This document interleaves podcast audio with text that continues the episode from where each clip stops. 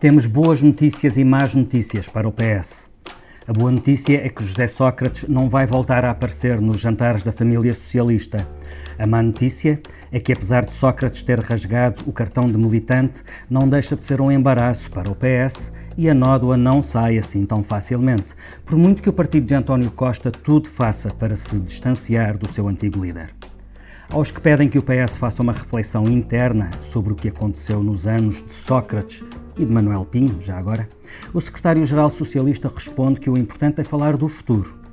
Nesta comissão política, vamos deixar o futuro para o futuro.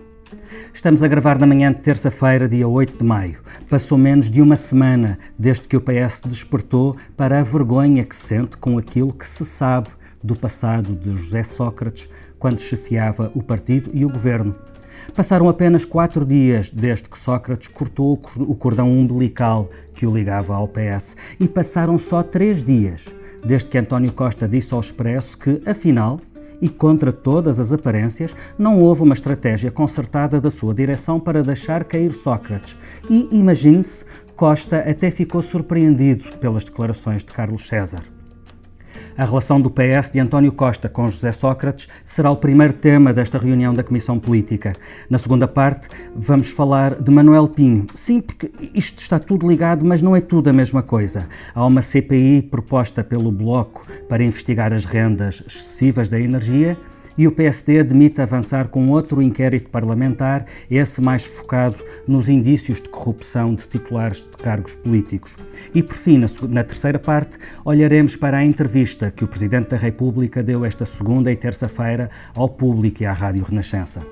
Esta comissão política conta com a participação da Ângela Silva, jornalista do Expresso que acompanha a Presidência da República. Olá, bom dia. Do Vítor Matos, o editor de política do Expresso. Olá e do Martim Silva, diretor executivo do Expresso. Olá, bom dia. Eu sou Felipe Santos Costa. Temos a oportunidade neste Congresso de poder fazer algo que é essencial em política, mas que muitas vezes não temos nem tempo nem condições para o fazer.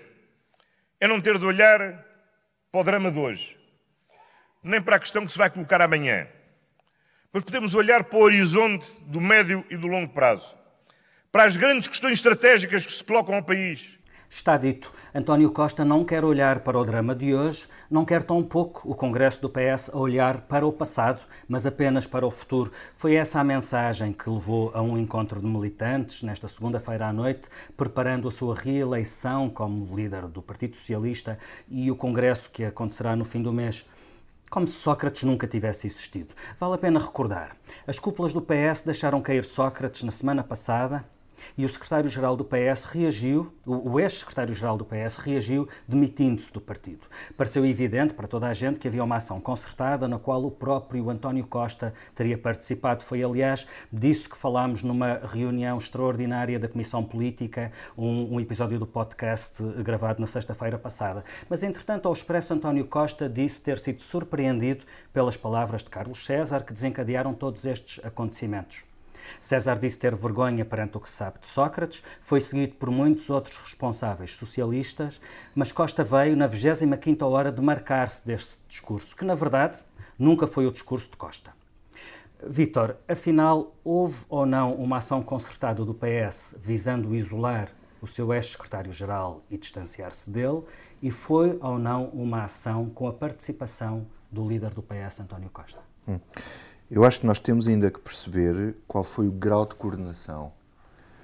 Uh, quando António Costa diz que foi apanhado de surpresa pelas uh, declarações de, de Carlos César, resta-nos saber se ele foi apanhado de surpresa pela demarcação a José Sócrates ou se foi apanhado de surpresa pela violência da, das palavras que ele usou.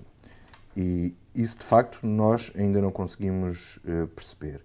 Mas temos elementos, pelo que aconteceu ao longo da semana, que nos permitem perceber que a concertação que nos parecia uh, ter havido poderá não ter sido exatamente assim.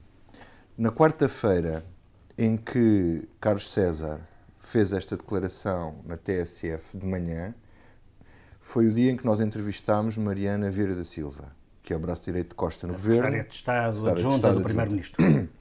Às quatro da tarde, nós colocámos-lhe uma série de questões sobre Manuel Pinho, à qual ela respondeu, percebemos nós, coordenada com o que era o tom do partido.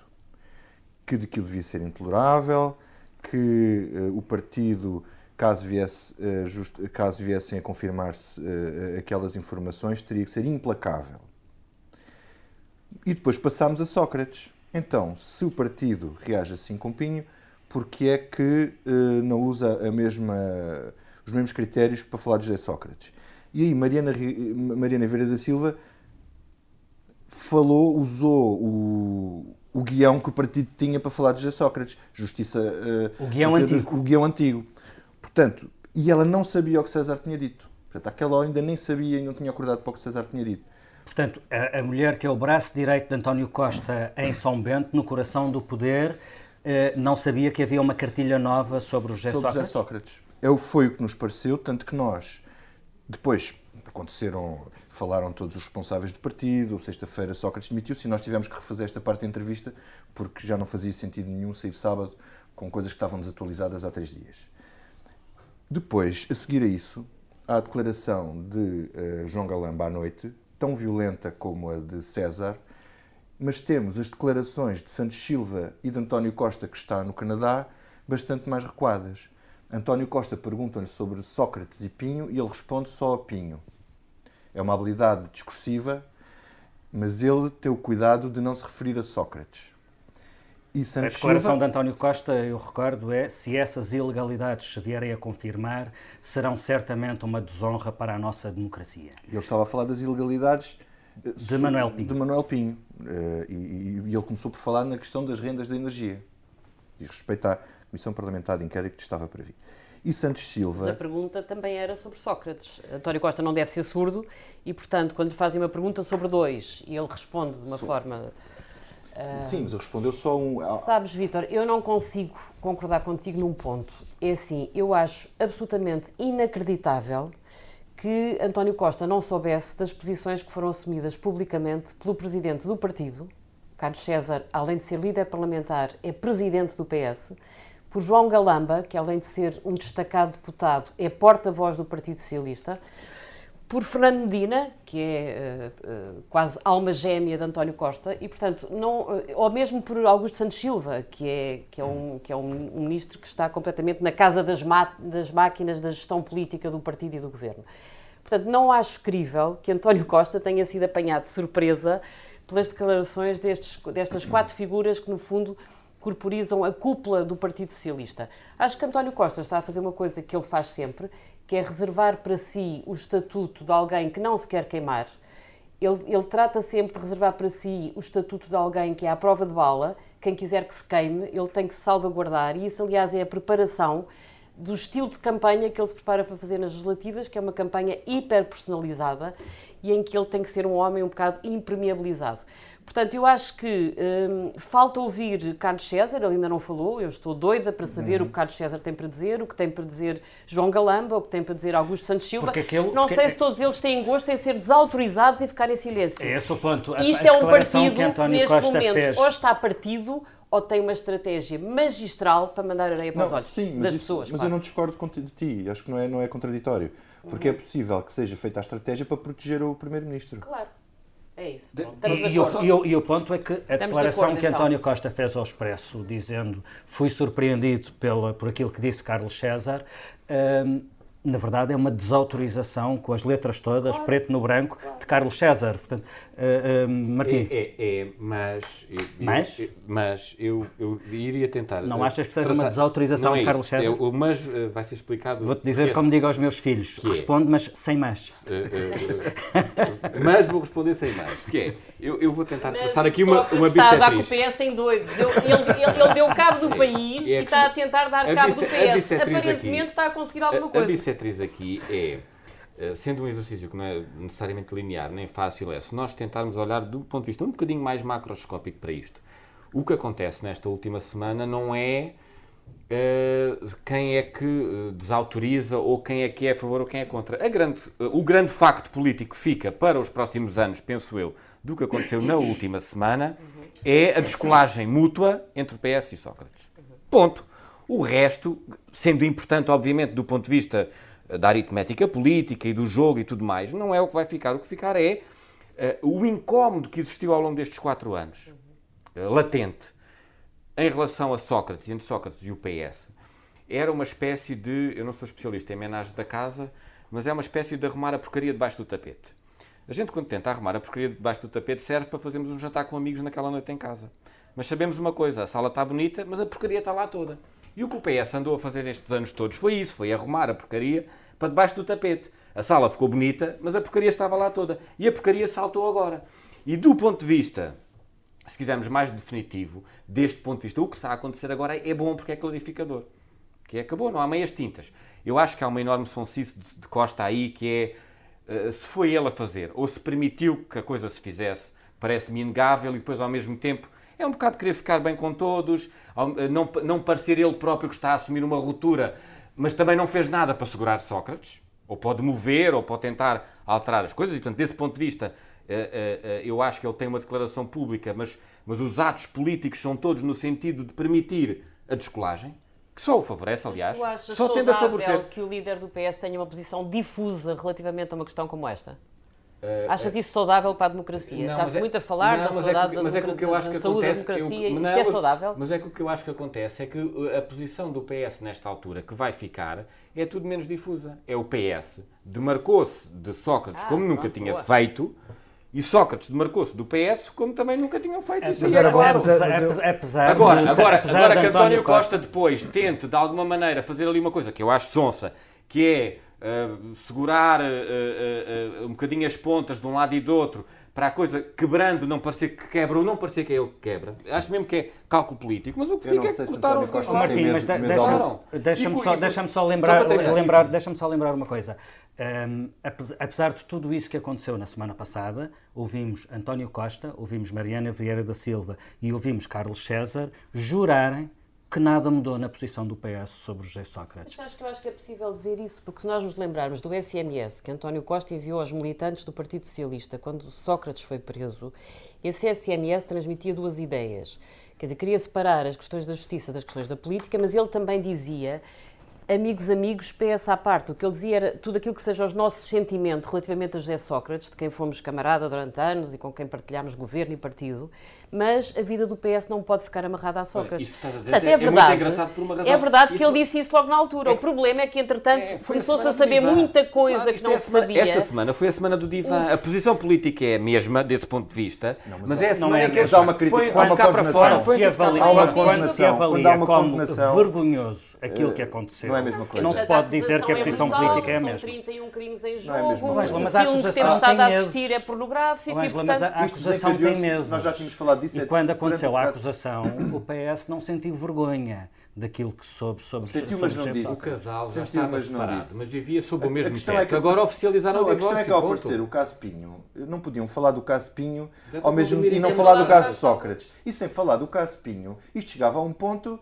em que Quer já, dizer, é que não perdeu não toda amor, a credibilidade. Já não havia, não havia sexo, havia eventualmente uh, uma convivência conjugal debaixo do mesmo teto. Agora acabou isso tudo, pronto, é claro que vai cada um para o seu lado divorciar. ano de eleições e António Costa ah, pois, percebe claro. que tem que Sim. retirar não, a água do capote. E, portanto, já se fala de vergonha, de raiva. Carlos César falou Sim. de raiva. Portanto, e já não vai contaminar o Congresso, Vitor. Acho que já contaminou. É, é, aquela, aquela ideia de Ana Gomes de que o PS precisa de fazer uma reflexão sobre como foi possível que tudo isto acontecesse uh, com alguém que era sucessivamente reeleito com maiorias albanesas Sim. no PS e que era defendido de forma encarniçada quando começaram a aparecer uh, as suspeitas em relação a José Sócrates. É possível que o PS não faça essa reflexão?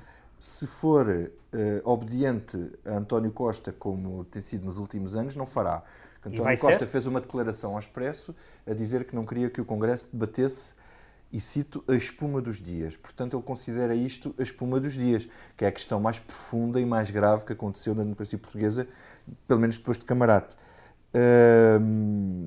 E ao dizer isso, ele está a tentar pôr um travão e só falará disto, se alguém falar disto, aqueles que estão numa onda completamente diferente, sei lá, os freelancers como Ana Gomes ou, ou outros. Portanto, neste momento acho que o risco é ou uma pessoa como Ana Gomes falar disto no Congresso, ou haver pessoas mais afins a Sócrates que vão lá levantar a questão, mas é para criticar o partido. Ângela, faz as tuas apostas. Eu acho que há figuras mais neutras que também podem dizer coisas interessantes se forem ao Congresso. Manel Alegre acusou o Partido Socialista de ter aberto uma caixa de Pandora. Portanto, eh, eu acho que Alegre nem está bem de um lado nem está bem do outro. E, portanto, podem ser um bocadinho aquela posição dos históricos que, que, querem perceber melhor qual é o posicionamento do partido. Eu acho que a declaração de Manel Alegre é dos mais importantes da semana. No fundo, o que ele está a dizer é Afinal, qual é o posicionamento do PS relativamente a isto? Eu acho que é impossível isto, não, não, de uma forma ou de outra, não chegar ao Congresso e se não chegar, é sinal de um partido que está mais doente do que parece. Martim.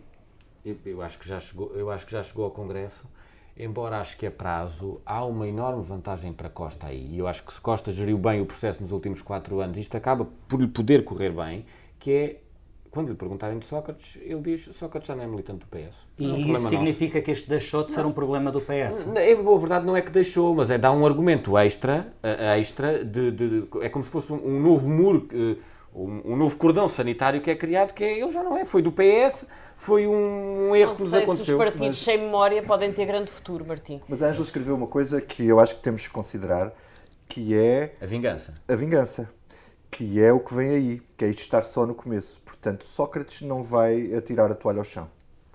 Quer dizer, Sócrates é um homem já muito isolado, não é? Ele, cada vez que sai à rua e tenta fazer sessões públicas, cada vez tem menos audiência. E, e, portanto, o desgaste da imagem de Sócrates eu acho que é brutal na sociedade portuguesa e no PS seguramente também, quer dizer, não percebemos quem são os, os militantes que ainda estão ao lado dele, não serão muitos seguramente, portanto, eu acho que Sócrates é um homem muito isolado. Agora, Sócrates não tem nada a perder estando nas circunstâncias em que está, com a acusação que tem às costas, uh, com a mediatização de, de, de tudo que, o que se diz sobre ele e o que ele terá feito e o que ele não terá feito. Portanto, eu acho que ele é, é uma figura já muito fragilizada, mas simultaneamente não tem nada a perder. E, sobretudo, é muito imprevisível e, portanto, eu acho que o PS vive um bocadinho aterrado, porque em tempos o PS gostava de dizer fazer. quem se mete que o PS leva. Eu acho que o PS tem noção de quem se mete que o Sócrates também leva e, portanto. Uh, não, se, não, não, sabemos muito bem o que é que o José Sócrates vai fazer. Eu acho que é uma grande incógnita. Sabemos, e isso não é um dado irrelevante, que ele, como arguído no processo, teve acesso a escutas sobre conversas privadas com membros do governo, com outros ministros, com, com altos dirigentes do Partido Socialista, e, portanto, nunca se sabe se essas escutas começarem a aparecer por aí Uh, se isso não pode perturbar algumas das figuras do PS que querem uh, descolar à bruta de José Sócrates. Portanto, eu acho que há um enorme ponto de interrogação. Não sabemos até onde é que a vontade de Sócrates pode ainda fazer moça uh, no próprio António Costa. Aliás, é curioso que depois de, do artigo que ele escreveu no JN, ele, Sócrates, a admitir-se do PS, um, também saiu a notícia, e foi ele com certeza que a pôs a correr, de que quem o apresentou a Manuel Pinho não foi Ricardo Salgado, foi o próprio António Costa. Portanto, há pequenas coisas que vão começando a surgir e isso vai ser maçador para Costa. E por falar em Manuel Pinho, vamos ao segundo ponto da reunião de hoje da Comissão Política. Isto anda tudo ligado, mas não é tudo a mesma coisa. O caso Pinho é um caso por si, embora esteja metido neste novelo onde também encontramos José Sócrates, Ricardo Salgado e o Grupo Espírito Santo. Há uma comissão parlamentar de inquérito já apresentada pelo Bloco de Esquerda e com aprovação garantida, mas é sobre as rendas da energia. Olhará para uma série de anos onde se inclui a governação de Manuel Pinho, mas começa no governo Barroso e vem até à atualidade. O que eu vos pergunto, Martim, é se a comissão parlamentar de inquérito proposta pelo Bloco de Esquerda, sendo importante, se chega e se pode fazer sentido uma segunda comissão parlamentar de inquérito, como o PSD pondera eh, Sim. poder vir a apresentar. Eu, eu, o que acho sobre isto é, há, há um lado positivo aqui do, do, ponto de vista do funcionamento do Parlamento e, e, e raras vezes temos exemplos para poder dizer isto, que é as comissões de inquérito parlamentares, de alguma maneira, parece-me que foram reabilitadas na última década com o conjunto de comissões que existiram à volta de, de crises de, eh, de bancos. Só de, se fingires que não existiu a Comissão Parlamentar de Inquérito à, à recapitalização da Caixa Geral de Depósitos. É verdade. Tal que é foi acabada não, mas, à pressa e sem conclusões. Mas há exemplos maus, mas também há exemplos bons. É e, portanto, isso permite-nos ter alguma esperança e alguma fé que a existência de uh, uh, comissões de inquérito em casos muito delicados, como são o, os atuais, possam ser positivas. Eu depois temo uma coisa que também é o revés muitas vezes das comissões de inquérito, que é quando começa a haver algum cálculo político, no sentido de uh, nós alargamos o âmbito desta comissão de forma a que o outro partido apoie a criação da comissão, ou nós uh, somos deste partido e queremos, então vamos ouvir os, os, membros do outro governo anterior que era do outro partido.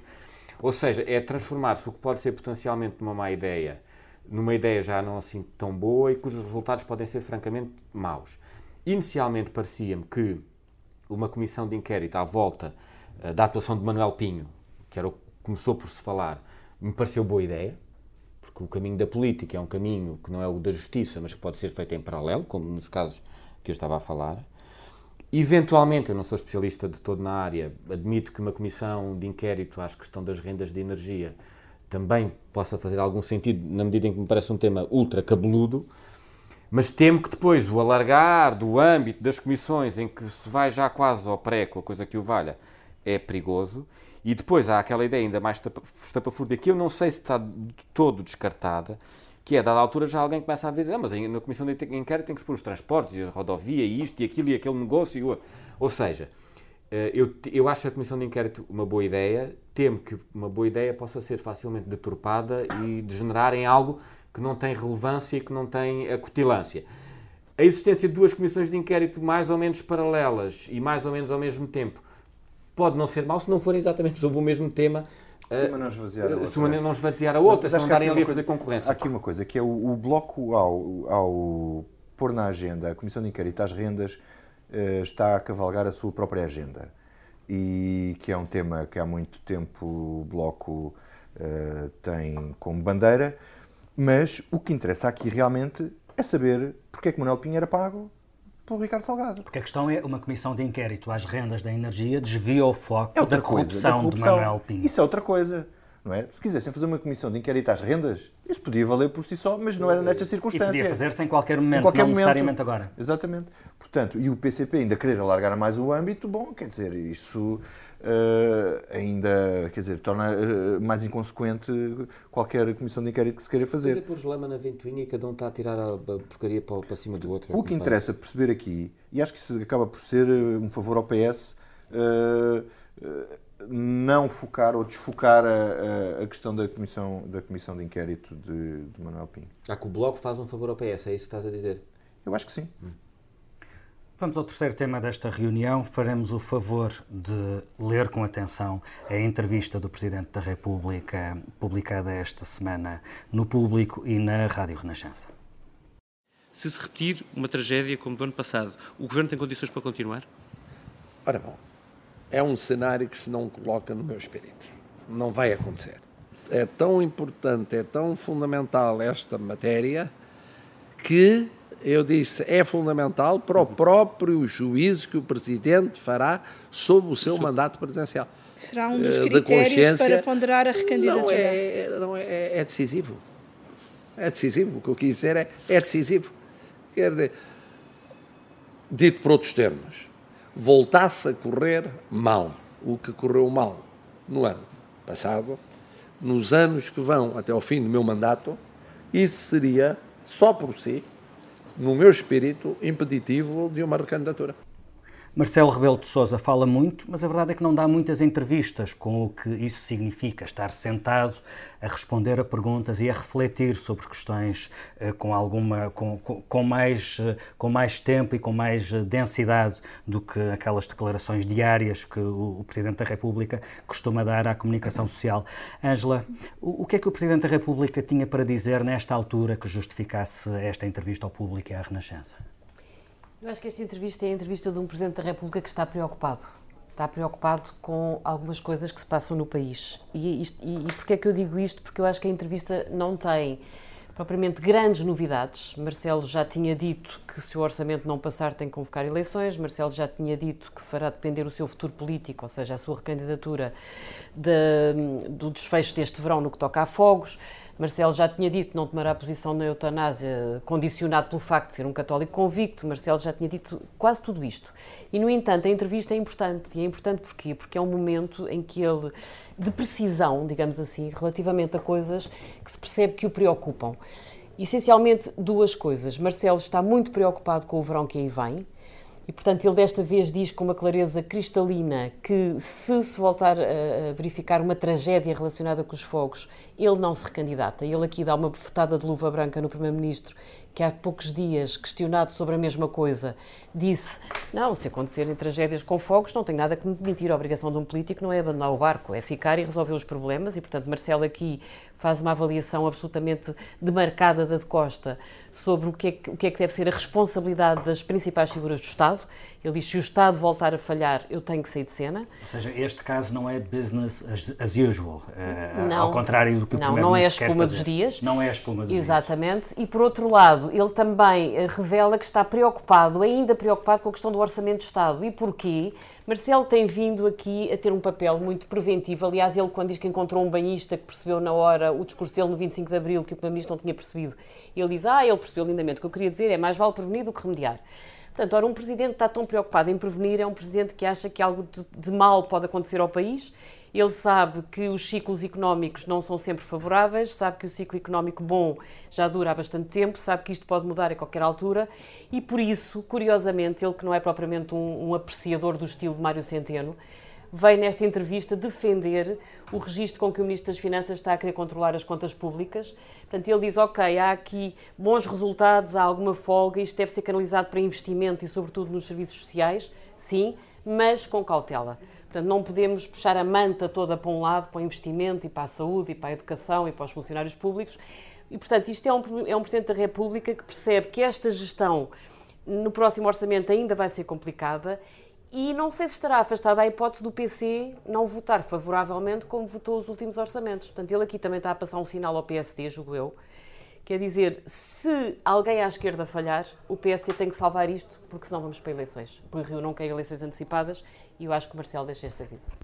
Martim. Bem, eu sobre a entrevista de Marcelo vou ser uh, rápido, até porque tenho aqui dois uh, dos maiores marcelologistas que existem no país e, portanto, Uh, eu digo em três frases. Eu, francamente, não. É não... marcelologista ou marcelólogo? Uh, pronto, não sei, tá, mas eu acho que se percebeu o que eu queria dizer. Uh, eu, francamente, não percebo, não percebo a entrevista. Não percebo a entrevista do Marcelo, não percebo, por, por uma razão. Percebe-se que ele está preocupado com os fogos. Isso percebe-se, é evidente. E com a e, justiça. Sim, mas e com o orçamento. Está preocupado com tudo. Não, eu queria pegar nos fogos porque o, título, de, fogos, o título tem motivos de sobra para isso. O título, o título da entrevista, o título da entrevista é sobre os fogos. É a questão da sai se isto, isto se repetir. Não vou. E, portanto, tem razão de ser, quando é, haver demissões na proteção sim, civil, não tens é verdade, mais aéreas, não tens mais claro que coordenados no terreno. Não, claro que ele tem toda a razão do mundo para estar preocupado e até é, é, é irónico que a entrevista seja publicada uh, no dia, uh, umas horas depois ter sabido mais uma atrapalhada na proteção civil. Mais uma demissão de um comandante Já vamos em 4 em 16 meses, e portanto isto é ina inacreditável. E essa preocupação, desse ponto de vista, faz todo o sentido. Não, não, o que para mim não faz sentido é a conclusão política que ele tira a seguir. Porque que Marcelo queira e como já o fez em outubro do ano passado, responsabilizar quem tem responsabilidades, não é culpa, é quem tem responsabilidades eh, eh, na questão, acho lindamente. Que faça aqui um exercício, que, é, que aliás que é uma, uma espécie de. tem que se fazer uma exégese da entrevista para se perceber, que é ele diz que não vai acontecer tudo mal, portanto que não há risco de pedir admissão do governo, de pedir responsabilidades ao governo, que as coisas estão não vai acontecer, mas depois faz de facto. Só se entendemos isto como um sinal ah, ele político. Espera que não aconteça. É, faz algum é. sentido. Vamos espera que não aconteça. Faz algum sentido um presidente da República não se recandidatar se houver uma tragédia natural? Respondo eu. Não. Como é evidente, não, jamais, em tempo algum, não faz sentido. Ele dizia-se voltar eu... a falhar tudo não. como falhou o ano mas passado. Mas, mas, mas, desculpa, mas, Martim, ele desde o primeiro momento meteu não, muito a cabeça do cepo nesta questão. Exigese, não, mas é que, mas é que o problema disto é que, é que ele peça responsabilidades a quem tem responsabilidades, como pediu em outubro, lindamente. Mas isto não é assim. Hum... Desculpem dizer isto assim, e Deus queira que não, por amor de Deus. É. Não há um marmoto um dia e o Presidente da República não se recandidata. Isso não, não faz é sentido nenhum. É nenhum. Tragédias. Desculpa, assim. desculpa. Ele, ele, quando é, fez é evidente que é. Não é só uma catástrofe. Não, é evidente que não impede responsabilidades políticas, fez, não é? Não, ele quando fez o, ele quando fez o discurso Pedrógão, é ele pôs logo a cabeça é no cepo. Ele disse, há aqui duas vertentes. Uma é a dele próprio. Eu disse, eu vou fazer disto o meu, qualquer coisa como alfa e ômega do meu Sim. mandato Portanto, ele próprio se responsabiliza, ele é. toma como tutor do que vai acontecer a partir daqui. Se houver incêndios, ele recandidata-se. E se houver é. incêndios no ano a. Não, se houver uma não, tragédia, não, se houver uma tragédia que nunca tinha acontecido, uma tragédia desta é magnitude. O Estado falhar, o que ele é diz é que alguém tem que se responsabilizar por isto. Eu sou o topo da cabeça do Estado, morreram 60 e tal portugueses, eu não posso permitir que isto aconteça. 113. 113. Da primeira vez, portanto, da segunda. Uh, e ele... Coloca-se como o mais alto magistrado da nação, como o responsável se isto voltar a acontecer. Portanto, eu acho que ele, ele acredita no que está a dizer, porque eu acho que ele é convicto nisto que está a dizer, não é cinismo político, hum, e isto arrasta o governo, como a Angela disse. Isto é uma atitude ética que ele está a ter perante o país e que, se as coisas falharem, ele, com esta atitude, ele quer arrastar o governo. Ou seja, se as coisas falharem, António Costa pode dizer que não se vai embora. Mas o Presidente diz, eu perante isto não, não sinto... o senhor vou embora. Ele, ele não se vai embora, no, ele não se vai embora, mas, mas não se candidato.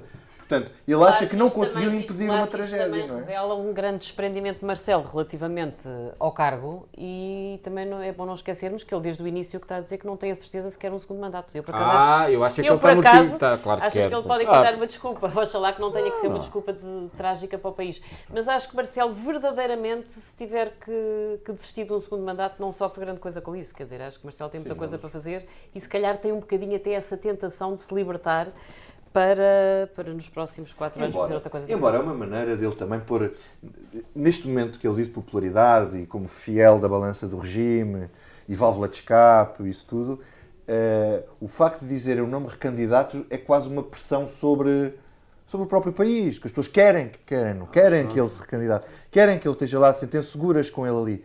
E, e ao, ao, ao, dizer isto e ao manter essa, essa uh, nunca dar a certeza se recandidata ou não, ele cria essa ansiedade nas pessoas. Mas isto é uma coisa, uma forma de pressionar o governo. E se o verão correr bem no que toca a fogos, ele estará claramente no epicentro da fotografia. E vinca muito o contraponto em relação, em o contraste em relação a António Costa. E vamos a outras coisas que não nos saem da cabeça. Ângela, queres começar tu? Conta-nos o que é que não te sai da cabeça. Olha, eu confesso que a minha cabeça tem estado um bocadinho a funcionar na base da memória e lembrei-me de uma queixa que Fernanda Câncio apresentou em 2009 à Comissão da Carteira Profissional de Jornalistas porque não queria ser considerada a namorada de José Sócrates, não queria ser tratada assim. Notícia do Expresso. A queixa, na altura, foi, eh, não foi aceita, portanto, a Comissão da Carteira achou que era, a queixa era improcedente, não, não fazia sentido, e eu agora apetece-me dizer ainda bem, porque senão ninguém teria percebido o artigo que Fernanda Câncio publicou há dois anos na Visão e que foi capa da revista, uh, a dizer que não sabia de nada e, portanto, que toda a vida de novos ricos que ela partilhou com António, com, com ai, agora ia dizer com António Costa, com José Sócrates, não, não, não fazia sentido, ela desconhecia em absoluto e também não, não seria mais difícil perceber o artigo que ela ontem escreveu no Diário de Notícias e onde arrasa José Sócrates. A conclusão a tirar é que o amor é lindo porque exatamente muitas Enquanto vezes dura. acaba com Enquanto esta dura. dimensão trágica. E é cego também, é cego também o amor. Vitor, e o que é que a ti não te sai da cabeça? Não me sai de cabeça a tragédia de Sócrates de Fernanda Câncio.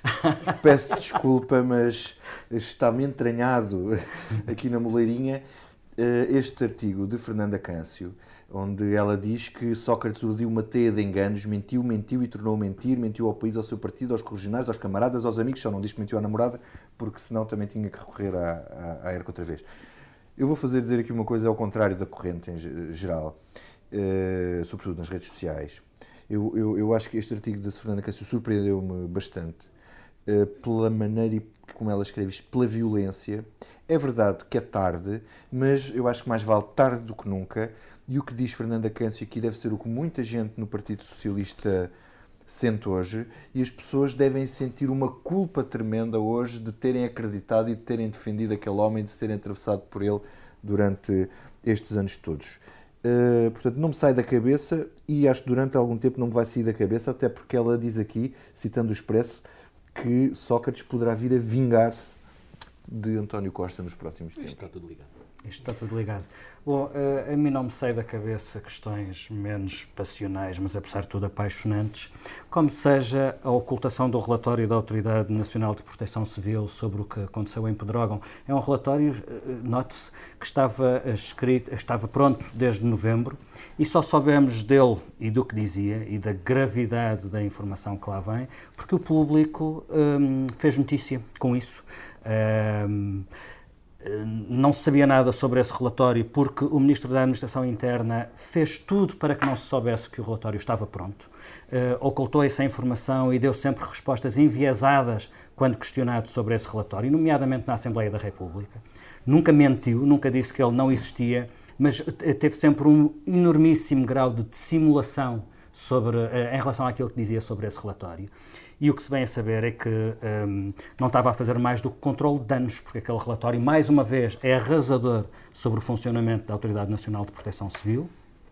O governo enviou para o Ministério Público e escudou-se eh, com essa prática para dizer que não o revelou por ele estar em segredo de justiça. Não é a primeira vez que o governo faz isto. Decidir colocar em segredo de justiça, quando isso não é sua competência, uh, um, documentos que não, que não eram convenientes para o governo.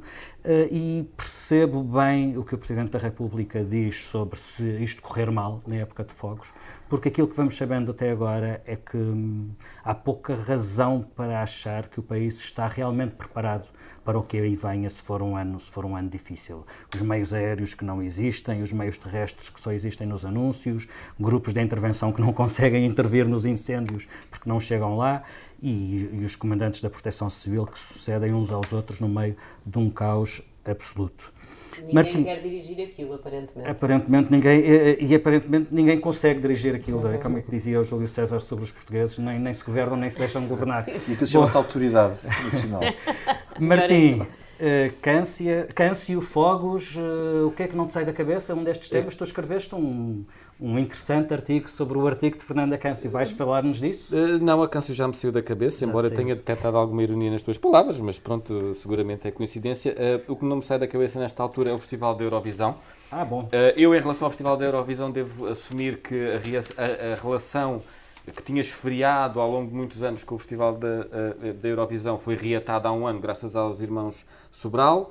Hoje, terça-feira, começam as meias finais. No fim de semana, ao Festival da Eurovisão, pela primeira vez em Portugal. O que eu temo é que eh, esta relação que foi reatada, a normalidade vai ser reposta eh, rapidamente e nós vamos voltar a não ligar nenhuma ao Festival da Eurovisão depois do que vai acontecer à canção portuguesa este ano. Mas pronto, fica aqui o registro.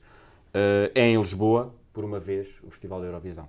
Pronto, mas é manifestamente um daqueles casos em que, como dizia o outro, o vento voltou, o vento mudou e ela não voltou. O Festival da Eurovisão está aí, mas parece que não vai correr muito bem. Esta reunião da Comissão Política teve a edição multimédia da Joana Beleza, a ilustração do Tiago Pereira Santos e prometemos voltar na próxima semana para discutir todas as incidências do Festival da Eurovisão. Oi são,